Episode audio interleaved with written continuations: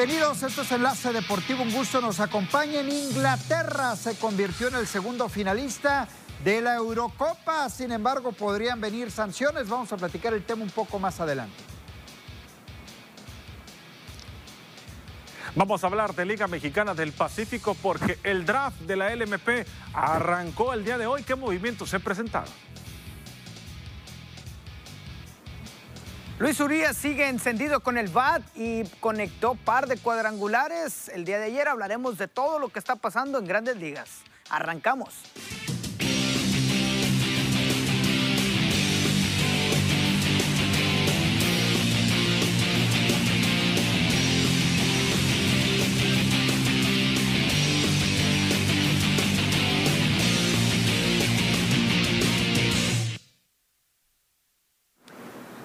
Jóvenes, bienvenidos, buena tarde. Ernesto Netillo, como adelanto, también el draft de la Mexicana del Pacífico ya arrancó. Y qué labor la de Julio Urias, que ya cerró su participación. Más adelante le vamos a platicar cómo le fue a Julio Urias. Bienvenidos, jóvenes.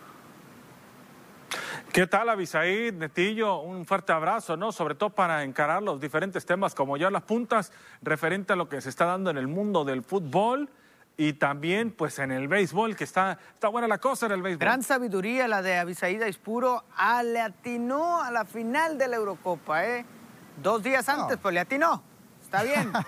Felicidades, Abisaí. No, no, no pasa nada, no pasa nada. Son pronósticos únicamente y lo que cree cada quien que puede pasar o no y que no significa... Ahora quiero saber cuál es el que va a ganar la final. Que vaya a suceder. Arrancamos con la Eurocopa, Netillo, si te parece, Ernesto. El tema de Inglaterra, que el día de ayer Ojo, con polémica, polémica de ese penal que para muchos no era. Para ti no en tiempos extra ganaba Dinamarca, empató Inglaterra, se fueron a los tiempos extras, ahí logró marcar el conjunto de Inglaterra. Eh, Kini, Kini marcó el gol. Antes vemos las estadísticas. El remates sí fue superior en el partido Inglaterra. Muy con superior. 20 ¿eh? remates, 10 al arco. Vemos 6 y 3 por parte de los daneses. Eh, posesión de balón también fue para los ingleses, muchas faltas, 31 en total, tarjetas amarillas, una por bando, no hubo expulsiones, pero ojo, Dinamarca terminó con 10 hombres porque uno de sus jugadores no se pudo recuperar en los tiempos extras y eso también le costó al conjunto danés. Me extrañó que muy temprano en el partido realizara todos los cambios el técnico danés y eso le terminó costando al final. Tiros de esquina fueron 11 en total 6 y 5. Hablaba, comentaba el tema del, del penal que por cierto lo falla Harry King y en el contrarremate logra marcar el gol. ¿Qué les pareció esa jugada polémica antes de entrar a la otra polémica que surgió también en el partido? Mira, yo creo que este partido eh, no lo esperábamos así. Yo creo que lo hecho por los daneses es increíble, ¿no? Y hay que aplaudirle porque yo creo que no esperabas que un equipo como Dinamarca eh, desde un principio estuviera en esta instancia, en unas semifinales de la Eurocopa,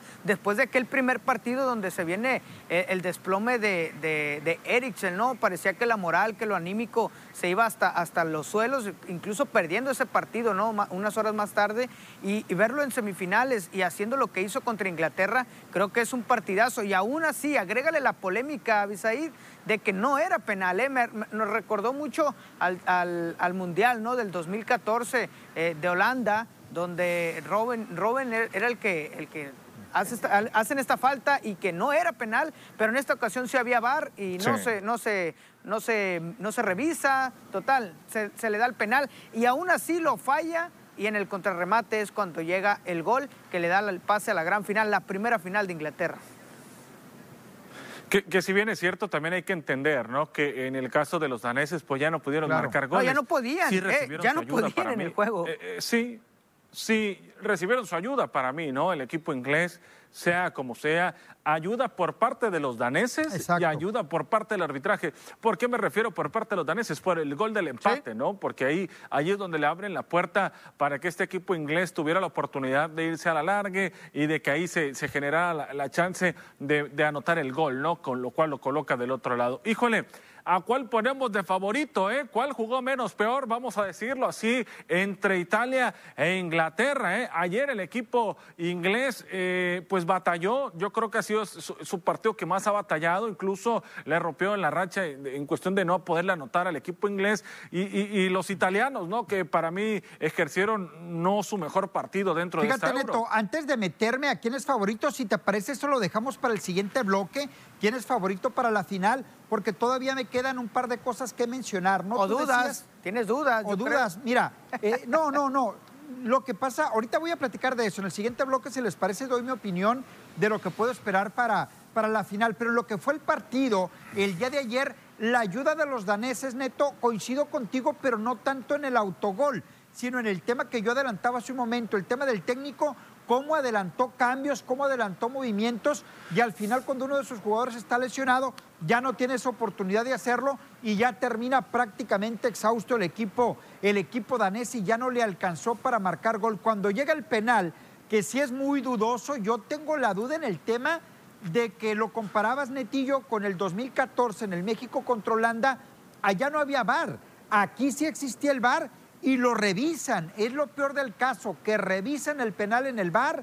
Eh, yo también tengo mis dudas, me parece que no era penal sobre, sobre Inglaterra y al final así lo dejan. Termina cobrando King, insisto, lo falla en el contrarremate, logra anotar en el partido e Inglaterra para muchos inmerecidamente, pero sí está. La otra polémica, compañeros, vamos a ver lo que nos manda la, la producción encabezada por, por Rafa Garibaldi, un láser un láser que va directamente al rostro de Schmeichel, el portero del conjunto danés, y la FIFA abre una investigación para ver cómo va a sancionar, la UEFA, perdón, cómo va a sancionar em, esta situación que se presentó.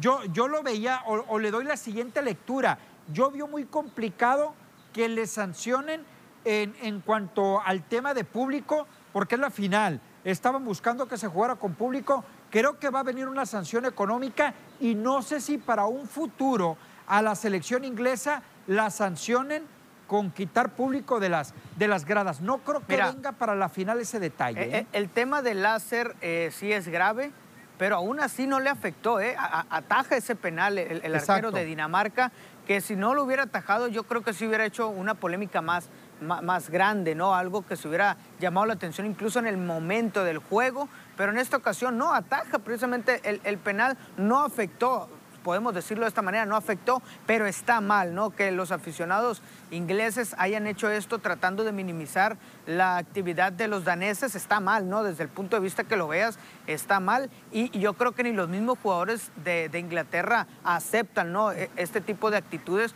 Es como el grito homofóbico que se maneja acá en México, ¿no? También se manejó un tipo de burla en el himno nacional de Dinamarca. Eh, eh, todo esto también se puede malinterpretar y, los aficionados cayendo en la emoción, ¿no? De que estaban en la semifinal y se miraban ya en la final porque iban contra Dinamarca, debilitando un poco el juego de, Dinamarca y eso es lo que está mal, ¿no? ¿Por qué? Porque trataron de hacer su juego como afición, sí, pero pasaron el límite y creo que ahí es donde la UEFA ya eh, empieza la investigación y puede haber sanciones económicas una situación pues que no es la primera vez que se presenta en el mundo del fútbol, ¿no? Pero que sí se tendrían que tomar quizás sanciones en lo deportivo, pues no creo que vayan a existir, ¿no? Pero eh, eh, otro tipo de, de situación para tratar de sancionar al equipo inglés, pues sí, ¿no? O sea, ya, lo mencionaban, el tema de los aficionados, el, tema de, algún partido sin público, pero al final, pues eh, si esto sí hubiera determinado el hecho de que por él no se pudo atacar el penal, pero al final de cuentas yo creo que termina por salvar el hecho de que el penal se falló, ¿no? Entonces, eh, si no, como ya lo mencionan ustedes, la cosa estuviera más grande. Sí, definitivamente, ¿no? Y vamos a esperar a ver qué qué situación va a manejar la, UEFA, ¿no? la Unión Europea del Fútbol, asociación en torno a esta situación que se presentó en el partido Inglaterra contra Dinamarca. Ahora, metiéndonos al juego y en lo que puede ser esta polémica, para muchos es injusta la clasificación de Inglaterra a la siguiente ronda por ese supuesto penal. Yo al final eh, estoy de acuerdo, estoy de acuerdo por esa duda en el penalti, pero sí Creo que hace lo propio la selección de Inglaterra en el partido para clasificarse a lo que fue la gran final. La estadística lo refleja. Digo, yo soy los que ataco en ocasiones y no me apego del todo a las estadísticas, ¿no? Se trata de meter la, pelotita en la portería, pero al final hay que empujar, ¿no? Y hay que voltear a ver ese tipo de situaciones. Y sí me parece que Inglaterra merecía más que los daneses, que mucho hicieron, con llegar hasta semifinales. Ellos no eran favoritos para estar en la instancia de semifinal el conjunto de Dinamarca. Vaya, yo creo que ni en cuartos de final se esperaba esta selección. Mira, yo creo que hay, que aclarar algo, ¿no? ¿Y por qué decimos que la selección de Inglaterra merece el pase. Y lo digo yo, ¿no? Que incluso eh, durante el partido eh, eh, estuve hablando contigo, Abisaí, de que no, de que los daneses estuvieron atacando, pero yo miré los del 85 al 90, los daneses ya no podían, ¿no? O sea, lo mandan a la largue y, los daneses ya decían, ya paren este partido y darle 30 minutos más. Yo dije, los daneses no van a alcanzar, no se van a quedar con este, no van a llegar ni siquiera a los penales y así quedó, ¿no? Pero también pues la polémica es el penal, ¿no?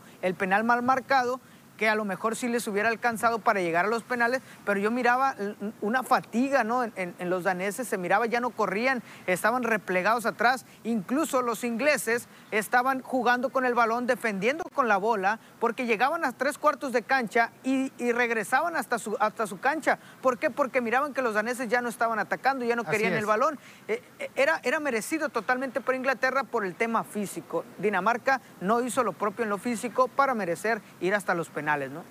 Seguimos platicando del tema, vamos a la pausa, regresamos, esto es Enlace Deportivo.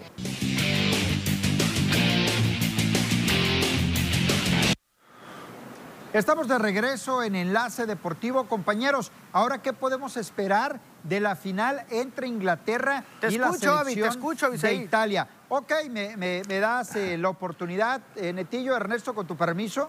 Quiero Voy a dar mi opinión uno nada más, acerca ¿eh? de la final te voy a ser sincero, me parece una final muy cerrada, muy complicado dar un, ¿eh? favorito.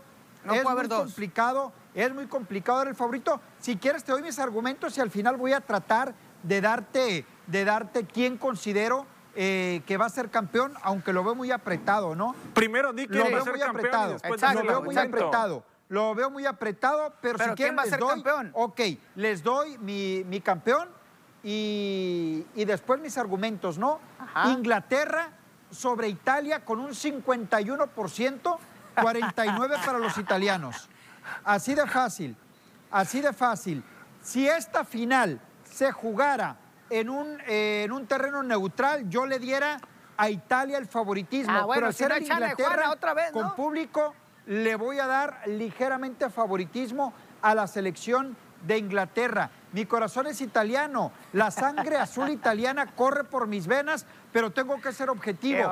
Y por el tema de la localía, yo creo que Inglaterra va a ser campeón. Deseo que sea Italia, pero va a ser Inglaterra por el tema de la localía. Ahora, doy mis argumentos, doy mis argumentos. Lo de Inglaterra no es obra de la casualidad, ¿eh? que esté en la gran final de la Eurocopa. Los ingleses fueron ¿eh? semifinalistas en la pasada Copa del Mundo de Rusia. Hay que recordar que los ingleses están haciendo un trabajo sensacional en, cuanto a recuperar un nivel futbolístico que lo han perdido a lo largo de la historia. Los ingleses se meten a su primera final de Eurocopa y no se meten a una final de este tipo de torneos internacionales importantes desde 1966, cuando en su casa enfrentaron y eliminaron también con polémica a la selección de Alemania. No es casualidad lo que está pasando con los ingleses al meterse a la final. Insisto, muchos hablaban de Bélgica, hablaban de Francia, muy bien, pero a Inglaterra no me lo tomaban en cuenta, insisto, el tema de que fueron semifinalistas en la pasada Copa del Mundo. lo tomabas en es verdad, es verdad, pero por eso digo, no es obra de la casualidad que Inglaterra esté ahí. Los italianos es muy diferente la situación que viven los italianos. No clasificaron a la Copa del Mundo, están tratando de darle vuelta a su generación de futbolistas, muchos que ya se fueron y muchos que están tratando de levantar la mano. Gran fase de grupos, fueron bajando, dice Netillo, el nivel. Más allá de que fueron bajando el nivel, fue aumentando la exigencia de los rivales que se te presentaron en la siguiente ronda. Aún así, echaron a Austria, echaron a Bélgica, echaron a España y están con todo merecimiento en la gran final. No me extraña que se vayan a la larga, no me extraña que se vayan a penales. Veremos qué es lo que parece pasa. monólogo, ya, déjanos hablar. Ahí están mis argumentos, Ernesto. Mira, mira yo, yo, yo creo, eh, está muy bien tus argumentos, pero creo que, es, una, es una final de, de, resultado muy difícil, ¿no? De darlo pero creo que, que, Italia viene con una garra impresionante, ¿no? Con esos dos guerreros que tienen atrás, los, los, los defensas, Cellini y este, eh, son, son, son impresionantes la, la, garra, la garra que hacen allá atrás y eso es importante. Y la defensa siempre ha sido una de las principales virtudes, más bien la principal virtud de Italia, ¿no? Y el caso de, Inglaterra, una generación, como lo dices, que viene, que viene haciendo cosas interesantes desde la Euro pasada, haciendo trabajo en, en, el Mundial, después de, no haber tenido un nivel en, a nivel internacional. Creo que... Eh, para mí se la va a llevar Italia, ¿eh? por esa garra. ¿Por qué? Porque ellos vienen de, hacer algo que, no, que nunca habían vivido, de no estar en un mundial. Ahora se meten a, la Eurocopa, a la final de la Eurocopa, y no están ahí. Digo, no, no creo que Inglaterra tampoco esté para perderla, pero creo que ya se metieron ahí y los italianos tienen un estilo de mucha garra que para mí la van a ganar, ¿eh? Fíjate, yo creo que, híjole, caray, ¿no? En semifinales muy complicadas para estos dos. ¿A qué me refiero? ¿no? Lo de Italia, que, que para mí España había sido mejor que, que, los italianos, pero sabemos que el estilo de Italia pues se acomoda, ¿no? Eh, dan, cediendo la pelota, dando un poco de la posición. Entonces, eh, logra meterse Italia a la siguiente ronda por la fase de los penales. E Inglaterra sin, poder, sin poder hacer un solo gol de ellos mismos, ¿no? ¿A qué me refiero? Recordemos que el primero fue autogol y el segundo fue ayuda del árbitro por la vía del penal y ahí se generó el gol, ¿no? Entonces, así llegan los dos, caray, ¿no? Eh, ¿Quién llega menos peor?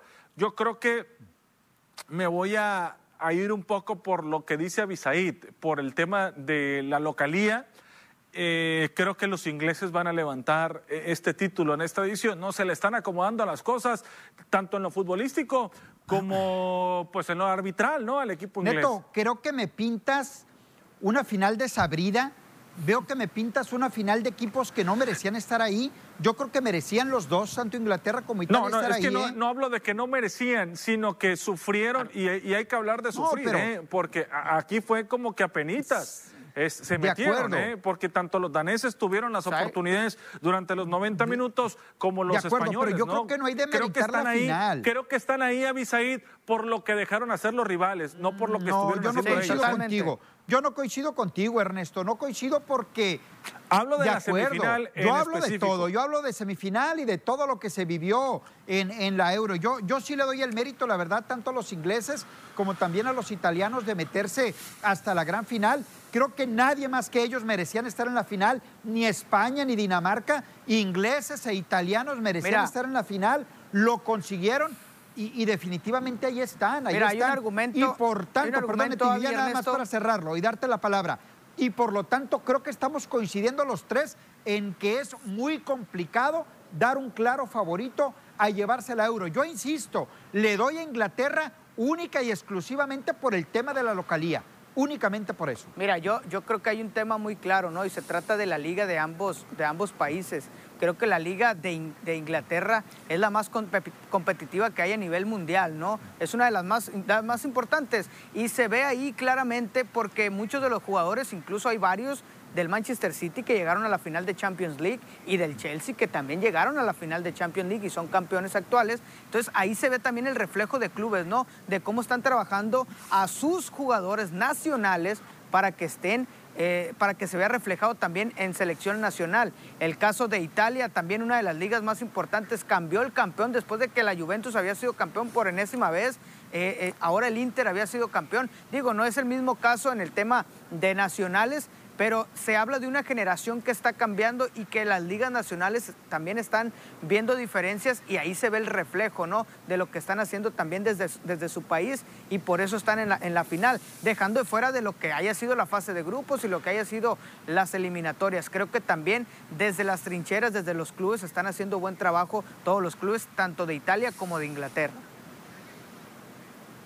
Pues bueno, ahí están eh, los argumentos de cada quien. Vamos a esperar, ojalá tengamos una final digna entre italianos e ingleses. Estamos hablando de potencias a nivel mundial, sin duda alguna, y veremos ya el domingo qué es lo el que domingo, el domingo, el sábado la Copa América, la final y el domingo la Euro, exactamente. Vamos a la pausa, regresamos, hay más aquí en Enlace Deportivo.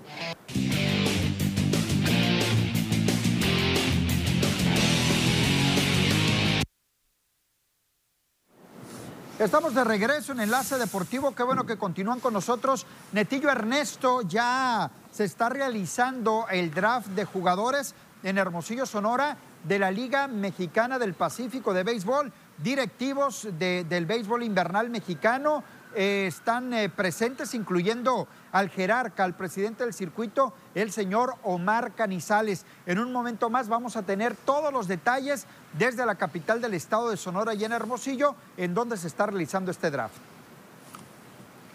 Sí, fíjate, acá por parte del equipo de los Venados de Mazatlán, que han mencionado algunos de los jugadores, llama la atención en el tema de Walter Ibarra, que lo colocan ya en sus redes sociales, el anuncio que hacen bienvenido, le dicen a Walter Ibarra, este jugador, también en el caso de Nachito Marroco, que ya estuvo participando con el equipo de los Venados de Mazatlán, y Santiago Gómez Castro, infielder, este muchacho también le dan la bienvenida ya en lo que viene el Club Venados de Mazatlán, referente a lo que ocurre con los Rojos del Puerto, ¿no? En este draft de Liga Mexicana del Pacífico que se está celebrando en la capital sonorense, ¿no? Entonces, ahí es parte de lo que se está eh, viviendo ¿no? en el draft, los movimientos, las sorpresas, que cabe entender ¿no? que vamos, vamos a esperar ahora con la participación de 10 equipos en lo que viene a ser este draft ya por tercera temporada. Sí, todos los equipos están levantando la mano, ¿no? También voy a dar información de tomateros de Culiacán un poquito más adelante, de algodoneros, de cañeros y del resto de los equipos. tengo aquí unos nombres, si quieres, Avi, son puros juveniles. Adelante. Son puros juveniles.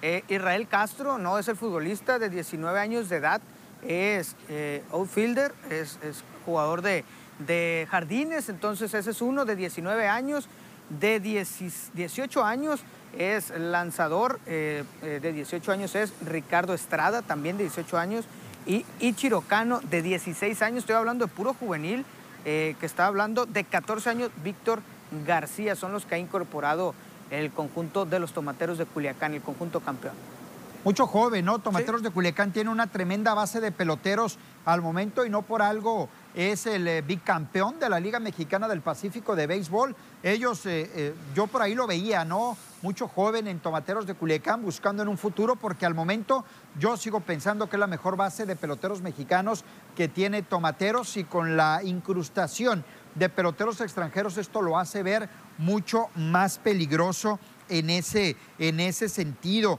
Vamos a ver qué presenta también el equipo de los algodoneros de Guasave o qué eh, han elegido en el tema de, peloteros que han llegado. Se habla de Kevin Lamas, que causó alta ya por parte de Guasave, y Oscar eh, Lagarda eh, dio baja por parte de los, de los algodoneros, ¿no? Cañeros de los Mochis también está levantando la mano y ya veremos a los Yaquis de su Obregón, por ejemplo, los Naranjeros de Hermosillo, qué es lo que pueden presentar en este draft de peloteros de la Liga Mexicana del Pacífico de Béisbol.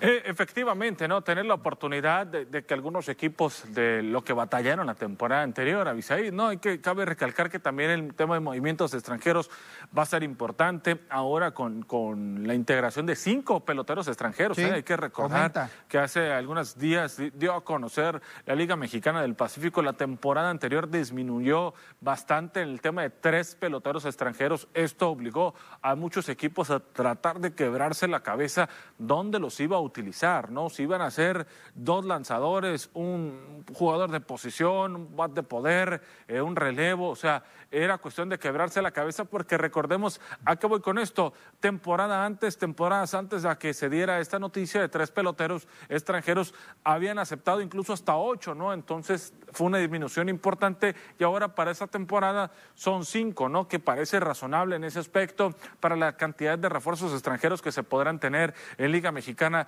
del Pacífico y así incluso poder contar con uno o dos abridores en el tema de dos o tres lanzadores, colocar jugadores de posición, eso va a ser interesante para esta temporada, que también hay que mencionar que estará arrancando más temprano de lo habitual. Vamos con nuestro compañero Alfonso Insunza hasta Hermosillo, Sonora. Poncho, ¿cómo estás? Te saludo con mucho gusto. Estamos Netillo, Ernesto, un servidor Abisaid, pero qué mejor Tú, Alfonso, que estás allá en Hermosillo con el draft, platícanos qué has vivido. ¿Qué tal, Abisaid, compañeros? Un gusto saludarlos. Efectivamente, nos encontramos en la ciudad de Hermosillo, Sonora, la capital del estado de Sonora, en lo que está llevándose a cabo, por supuesto, el draft 2021 de la Liga Mexicana del Pacífico, donde las diferentes 10 organizaciones encabezadas por sus presidentes, por sus eh, directores deportivos y además también el presidente de la Liga, el señor Omar Canizales, están llevando a cabo sus elecciones tanto de material nacional como extranjero. Y bueno, en estos momentos va como a la mitad más o menos en cuanto al tema de selecciones, en, el tema de nacionales extranjeros, material nacional y el material extranjero, en unos momentos más se llevará a cabo. Pues qué bueno, ¿no? Ahí hablábamos de algunos nombres, eh, Poncho, de tomateros, de algodoneros, de venados de Mazatlán. ¿Qué te ha parecido lo más atractivo en cuanto a lo que tú has escuchado precisamente ahí en el draft? Pues mira, eh, la verdad es que el tema de las elecciones de los jóvenes, obviamente son material puro, material joven el que se va seleccionando, pues se ve muy seguro cada presidente en cuanto a la selección que va tomando. Eh, también se han escuchado nombres importantes de bajas de algunos equipos. Obviamente ya se sabía uno de esos nombres como el de Luis Alonso Mendoza, que ya no verá participación con los Charros de Jalisco en la Liga Mexicana del Pacífico debido a que va a tomar ya, eh, ya como, va a estar como directivo del club Mariachis de Guadalajara en Liga Mexicana de Béisbol. Y bueno, también sorprendiendo ahí movimientos por parte de tomateros de Culiacán que dan de baja a Mil Cargagiola para tomar otro tipo de rumbos por ahí. Estar de baja ya a Mil Cargagiola. Vamos a ver entonces cómo siguen en cuanto al tema de las elecciones. Por lo pronto, son pocos el material de nacionales de, que van eh, van tomando cada uno de los presidentes. El material extranjero aún no se lleva a cabo. Estaremos pendientes de lo que vaya tomando cada Poncho, será interesante ver Yaquis de Ciudad Obregón, ¿no? Y Mayos de Navojoa, sobre todo los Mayos que van a contar con nuevo manager. El caso de Matías Carrillo. ¿Qué peloteros pueden elegir Yaquis para tratar de seguir fortaleciéndose? Y Mayos de Navojoa pues salir de ese tobogán en el cual se metieron después de disputar una final de Mexicana del Pacífico ya hace tres, cuatro años ante Tomateros de Culiacán, ¿no?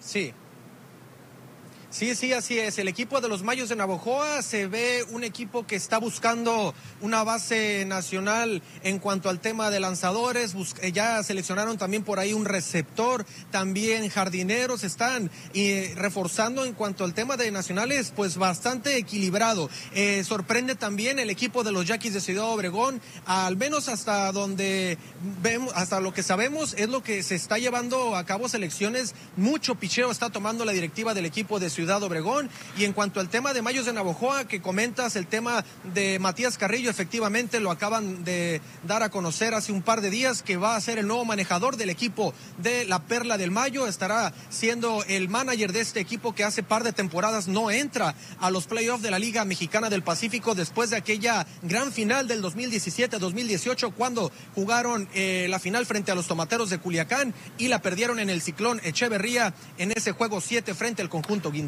Oye, Poncho, una pregunta, ¿no? Quizá no referente al draft, pero sí a Liga Mexicana del Pacífico. Tú que estás allá en Obregón, bueno, ahorita en Hermosillo, pero que la sede tuya es en Obregón.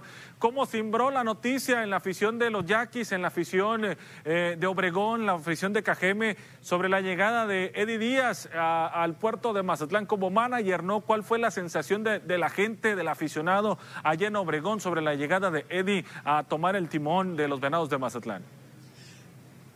Pues mira, hay muchas... Eh, mucha gente dice una cosa, otros dicen otra, ¿no? Eso es obvio, hay diferentes opiniones. Eh, hay mucha gente que dice hay que tomar diferentes rumbos, diferentes proyectos, otros caminos diferentes. Lo mismo que dice Eddie Díaz, ¿no? En cualquier parte se abren y se cierran ciclos. Él abrió un ciclo importante en Yaquis de Ciudad Obregón, donde ganó un tricampeonato, dos series del Caribe en Mayagüez, Puerto Rico 2011, 2013 en Hermosillo. Y bueno, obviamente la gente se queda con el recuerdo, esos grandes recuerdos de esos, ese tricampeonato esos títulos, esos dos, esas dos pares, esos dos pares de series del Caribe, pero bueno, dice la gente que ojalá que algún día Eddie Díaz regrese y con más razón si no se están dando los resultados con Yaquis porque eh, Eddie Díaz dejó la vara muy alta en Ciudad Obregón, Sabíamos muy bien que en el 2008 se rompió una sequía de 27 años sin títulos. Vino Omar Rojas, rompe la sequía frente a unos venados de Mazatlán encabezados por Eddie Díaz en ese momento. Después empieza la época dorada de Eddie Díaz en 2010 al 2011 en adelante con el equipo de Ciudad Obregón hasta que, bueno, termina eh, un ciclo de muchos años con el equipo como manager, como asesor deportivo eh, del equipo. Y bueno, obviamente la gente triste porque se va a una organización diferente del béisbol invernal mexicano como lo son Venados de Mazatlán, pero por supuesto también esperando a la gente que algún día regrese, al menos eso podíamos percibir en las redes sociales. Pues ahí está parte de lo que se vive en el draft. Continúa, eh, eh, Alfonso, antes de despedir, continúa el draft. ¿Cuándo consideras que ya va a terminar para, para ya tener eh, bien establecido qué fue lo más importante del draft? Pues mira, el draft eh, por concluir todavía no está. Eh, acabamos de salir hace un momento, iba como a la mitad más o menos en cuanto al tema de nacionales. Eh, del material eh, nacional y todavía falta el material extranjero. Me imagino que los directivos harán una pausa para el tema de eh, ingerir los alimentos, etcétera, y más adelante harán la pausa para adquirir el, tema de nacionales y de extranjeros más bien. Y bueno, estaremos pendientes, por supuesto, de todas las elecciones y lo que lleve a cabo cada una de las organizaciones, los 10 presidentes y, por supuesto, el presidente Omar Canizales. Poncho, muchas gracias por el reporte desde Hermosillo, Sonora, donde se celebra el draft. Recibe un abrazo, por supuesto, y esperamos toda la información. Gracias compañeros, saludos a Bisaí, Ernesto, a todos, un abrazo fuerte hasta allá, hasta Enlace Deportivo, a Culiacán, a Mazatlán. Muchas gracias, un abrazo hasta Hermosillo, Sonora, pues ahí está el draft de la Liga Mexicana del Pacífico de Béisbol, Ernesto Netillo, tenemos que esperar a que concluya. Sigamos platicando el tema, vamos a la pausa, regresamos.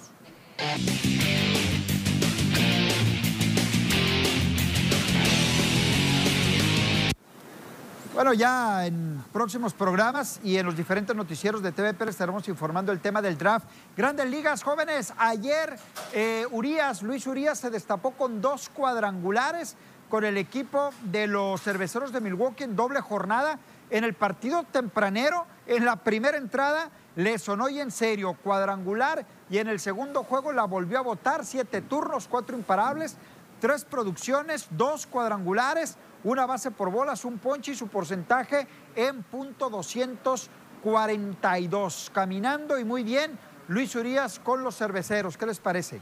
Mira, yo creo que es un tema, no es un tema menor hablar ya de Luis Urias, ¿no? Llegando a esta cantidad de cuadrangulares, pero sigue el número que todos cuestionan y que todos dicen que, no que es el que vale más, los demás números salen sobrando, el tema de la efectividad. 2.42 sigue siendo bajo pero es de los mejores de su equipo, es el mejor más bien de su equipo, ¿no? En cuanto a efectividad, y creo que eso no es un tema menor, no es para decir, ay, es que tiene un porcentaje bajo. A lo mejor si ves el perfil del jugador y dices, ah, es que tiene un promedio de 2.42 de bateo, es bajo, pero cuando ya ves las estadísticas generales de todo su equipo y ves que es el mejor, eh, ¿qué, pero le vas a poner, no? Eh, la efectividad, eh, a lo mejor es cierto, es un número, pero las estadísticas no nada más es el número de efectividad, sino cuántos cuadrangulares, cuántas carreras has producido, cuántas has, cuántas has anotado, cuántas hits a la hora oportuna has hecho.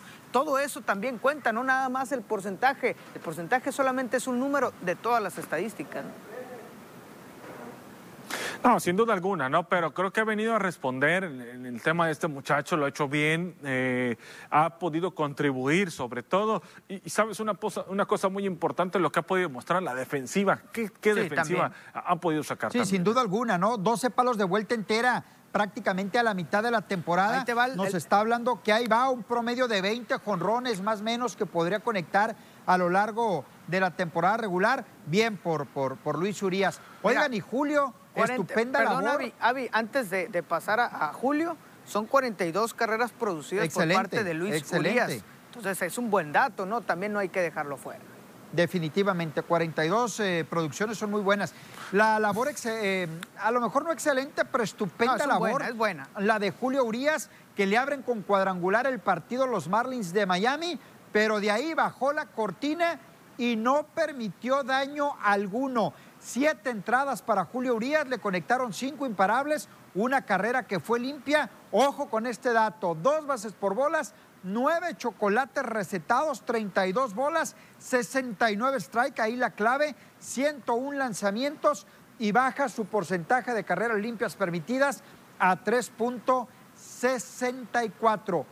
11 ganados, el líder en ganados en todas las grandes ligas, a cambio únicamente de tres descalabros. Muy buena la salida de Julio Urias, ya terminó el partido, terminó ganando el equipo de los Dodgers de Los Ángeles. Y no, y no es para entrar en, me, sorprende el tema de chocolates, ¿eh? pero es justo antes del juego de estrellas, ¿no? Que ayer lo decíamos, lo mencionábamos, creo que tiene los números, sí, no va a ir, ya punto final, pero llega a 119 ponches en esta labor.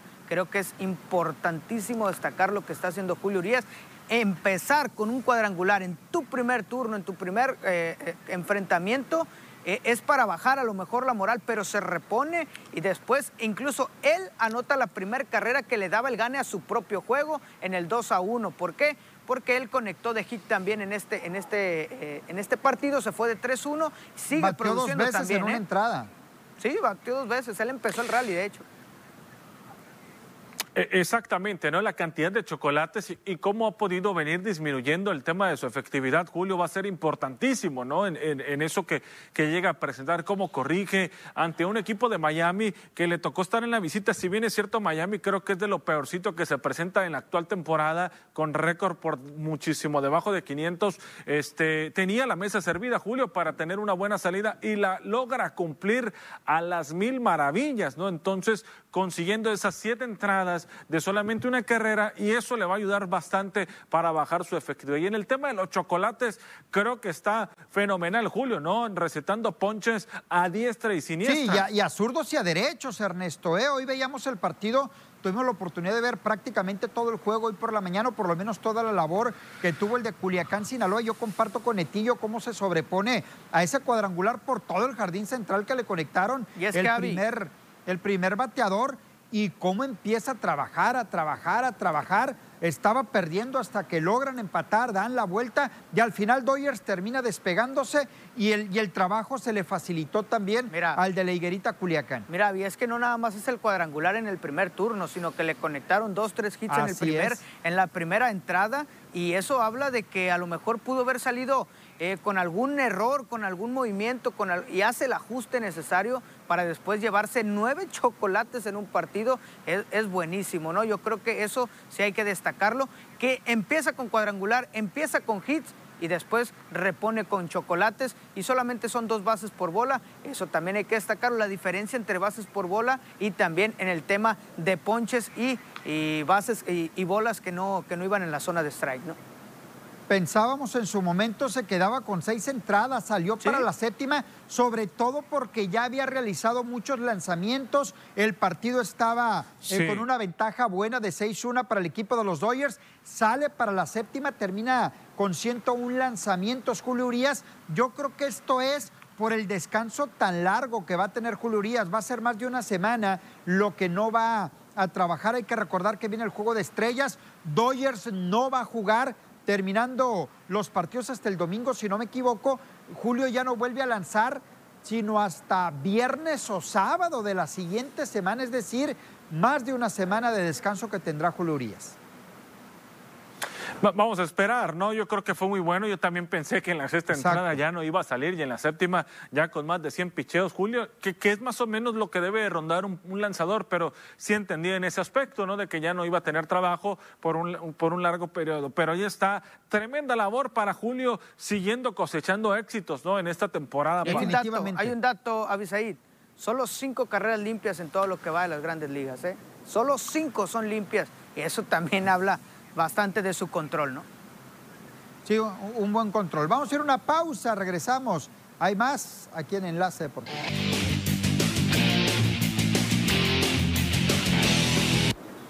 De regreso en Enlace Deportivo hay que platicar del deporte ráfaga, el básquetbol. Hoy el juego número dos entre los soles de Phoenix y el conjunto de los Bucks de Milwaukee. Hay que recordar que los, soles, eh, los soles perdón, se apuntaron la victoria en el primer juego 118 a 105, por lo cual los Bucks van a tratar de emparejar la serie el día de hoy fue una diferencia importante, ¿no? Para el primer juego de la, de la final. Siempre eh, es, es, importante, valga la redundancia, arrancar con el pie derecho. Qué temporada por parte del equipo de Phoenix, ¿eh? Lo está haciendo a las mil maravillas y con todo quien Giannis Antetokounmpo sí se presentó, pero al final de cuentas lograron sacar el resultado del conjunto de los soles para ponerse adelante en la serie. Y hoy los Bucks tendrán la obligación de emparejar las cosas o si no, se le va a poner complicadísimo, ¿no? Tratar de revertir esto. Sí, sin duda alguna, ¿no? El equipo de los Bucks de Milwaukee hoy van a buscar empatar la serie. Muchos eh, no los esperaban, estos dos equipos ahí en la final, pero dieron eh, demostración de lo que puede ser un equipo cuando quiere hacer las cosas. Yo sí creo que la serie se va a cargar del lado de los soles de Phoenix, además de lo que han hecho, echaron a los Lakers, echaron a los Nuggets, echaron al conjunto de los Clippers. No es fácil lo que hizo el conjunto de los Soles de Phoenix. Ya arrancó con victoria en esta serie final y hoy para los Bucks creo que debe de ser fundamental empatar la serie. De lo contrario, creo que una victoria hoy para los Soles prácticamente se les van a ir en esta serie final. Mira, yo creo que traen la estrella, ¿no? Como se le dice a un equipo cuando viene haciendo cosas increíbles. Por un lado, ¿no? En, su conferencia, a los Soles le tocó enfrentar en la primera instancia, ¿no? Enfrentar al campeón. Eh, no eras favorito, vienes eh, ahí sin presión, ¿no? Y, y logras sacar al, favorito, al que podía repetir en título de, la ecuación. Yo creo que a partir de ahí la confianza que, tienen los soles de Phoenix es importante para llegar a, esta gran final y por ahí meterse, ¿no? Que es una final que no, no tiene tantas, tantas expectativas, la gente no está hablando tanto de ella, pero al final de cuentas lo que está haciendo los soles de Phoenix, después de tantos años de no meterse en una final y después de no estar precisamente en los playoffs, eso eso es buenísimo de los soles, ¿no? Chris Paul tuvo 32 puntos. Chris Paul en, el tema de asistencias tuvo 9. En el primer juego veremos cómo aporta el día de hoy para el equipo de los soles. Los Juegos Olímpicos jóvenes se van a realizar, pero ya de manera oficial, hoy muy temprano se dio a conocer, será sin público. Ahora sí, porque... Ahora sí, eh, sin público presencial, vaya, ¿no? Durante, durante un año estuvieron de que siempre sí, y luego que nada más va a ser eh, 10 mil personas, y luego tal, tal cosa, y luego total, termina, termina encerrando a los aficionados porque nada más iba a ser aficionados locales, ¿eh? no iba a haber aficionados eh, extranjeros, no iba a haber turismo. Eso, de, entrada, eso ya le pegaba directamente a la economía de Japón, porque normalmente lo que hacen de llevar unos Juegos Olímpicos, llevar un Mundial, es precisamente para eso, ¿no? En el tema económico. Y, aquí ya, ya, ya, no, ya no les sirve ¿no? en el tema económico, pero al final de cuentas se tienen que realizar los Juegos Olímpicos porque si no los tenían que postergar, porque hay una alerta otra vez, una alerta de emergencia por el tema del COVID, ¿no? Sí, y hay que recordar que esto se dio primero con el anuncio, como ya lo había dicho Netillo, primero de que no iba a haber el acceso a turistas, ¿no? Que iba a ser prime, todo, todo para el pueblo japonés Después dijeron que iban a ser 10 mil aficionados solamente dentro de los estadios que sean abiertos. Los que iban a ser cerrados se iba a valorar todavía cuánta capacidad iban a tener cada uno de ellos. Y ahora ya unos días de arrancar los Juegos Olímpicos, cuando las delegaciones están haciendo su viaje, pues anuncian que va a ser a puerta cerrada. Desangelados los Juegos Olímpicos, pero creo que es una buena medida por parte del gobierno Totalmente de acuerdo. Vamos a una pausa, regresamos. Como experto, siempre dar lo mejor de ti en la obra. Garantiza la calidad de tus trabajos usando adhesivos para pisos y muros, Pegazulejo, Pegavitro y Polimor. Los mejores adhesivos en la zona del Pacífico. Detrás de cada recubrimiento duradero. Niasa, entre tú y tu obra. Es así, compañeros, como llegamos al final de Enlace Deportivo. Mañana aquí nos vemos con la mejor información. Buena tarde. Hasta mañana. Hasta luego, buena tarde.